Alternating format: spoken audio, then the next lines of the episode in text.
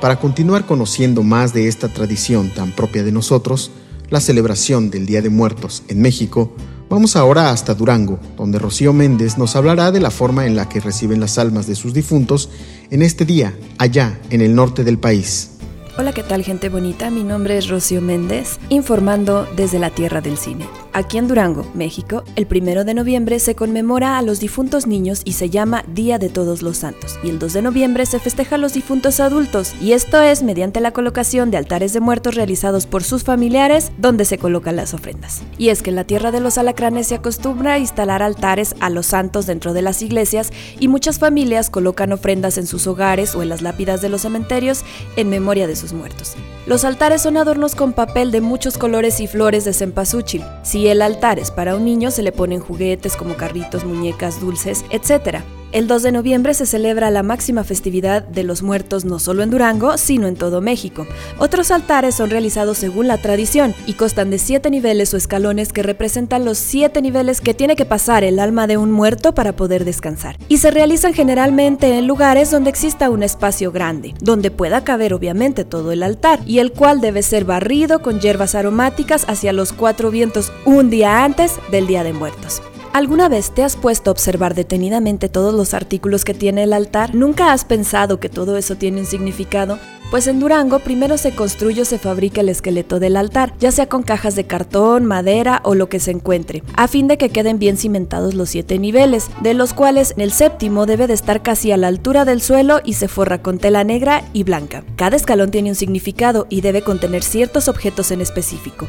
En el primer escalón se pone la foto del santo o virgen de la devoción. El segundo es para las ánimas del purgatorio. En el tercero se pone sal para los niños del purgatorio. Asimismo, en el cuarto nivel se coloca pan, mejor conocido como pan de muerto, adornado con azúcar roja que simula la sangre. Se recomienda que el pan sea elaborado por los parientes del difunto, ya que es una consagración. En el quinto escalón se coloca la comida y la fruta que fueron los preferidos del difunto. En el sexto, una foto del difunto a quien se dedique el altar. Y en el último se pone la cruz de un rosario hecho de tejocote y limas. Entre otras cosas, como ofrenda se prenden cuatro velas principales formando una cruz orientada a los cuatro puntos cardinales. Al lado del altar se pone una olla de barro sobre un anafre con hierbas aromáticas, albahaca, laurel, romero, manzanilla y otras más. Los elementos que debe de tener un altar son cadenas de papel morado y amarillo que significan la unión entre la vida y la muerte, papel picado que da colorido y alegría de vivir, las flores son la bienvenida para el alma, la flor blanca representa el cielo, la flor amarilla, la tierra y la morada, el luto. Las velas con sus llamas representan la ascensión del espíritu.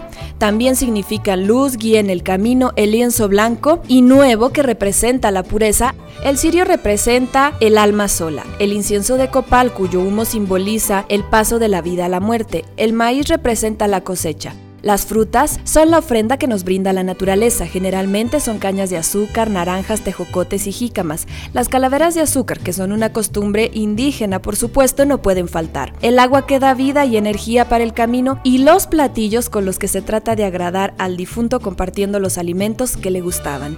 Asimismo, se coloca la fotografía de la persona a quien se dedica el tributo, un Cristo o un crucifijo, para que haya bendiciones. Una cruz de cal que simboliza los cuatro puntos cardinales y sal para que el cuerpo no se corrompa. Y se pone una vara para liberar al muerto del demonio y los malos espíritus, además de los objetos personales del difunto. La tierra del cine es muy conservadora en cuanto a las tradiciones se refiere, y la celebración del Día de Muertos no es la excepción ya que después de celebrar en familia, con algunos músicos que contratan para alegrar el ambiente, continúan con un convivio cada familia para comer lo que le ofrendó al difunto, todo esto después de una respectiva oración o bien un rosario. Luego se despiden de ellos para volverlos a visitar el próximo año. Les recuerdo, mi nombre es Rocío Méndez desde la Tierra del Cine, Durango.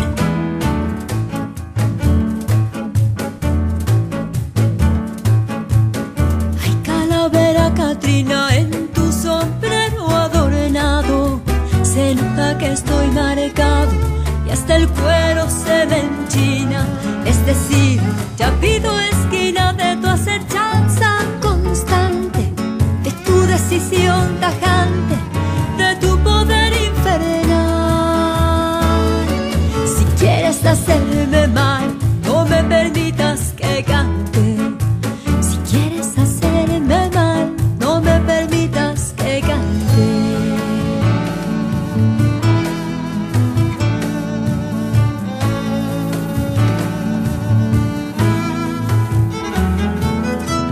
gritas que cante porque te alejo maldita.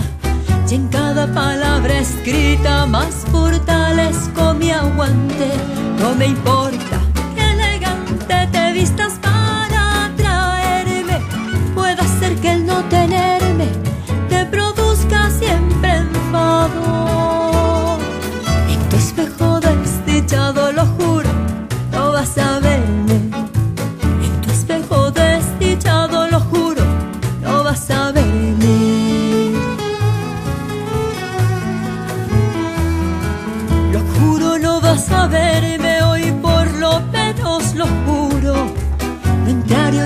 ese oscuro cajón con mi cuerpo inerme. Después ya vas a vencerme cuando yo quiera calaca. Me clavarás esa estaca que se le clava al vampiro. Pero y la pata no estiro mejor, retírate flaca.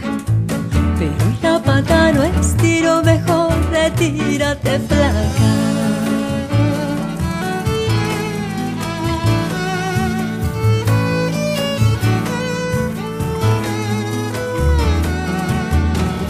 Calavera Catrina en tu sombrero adornado.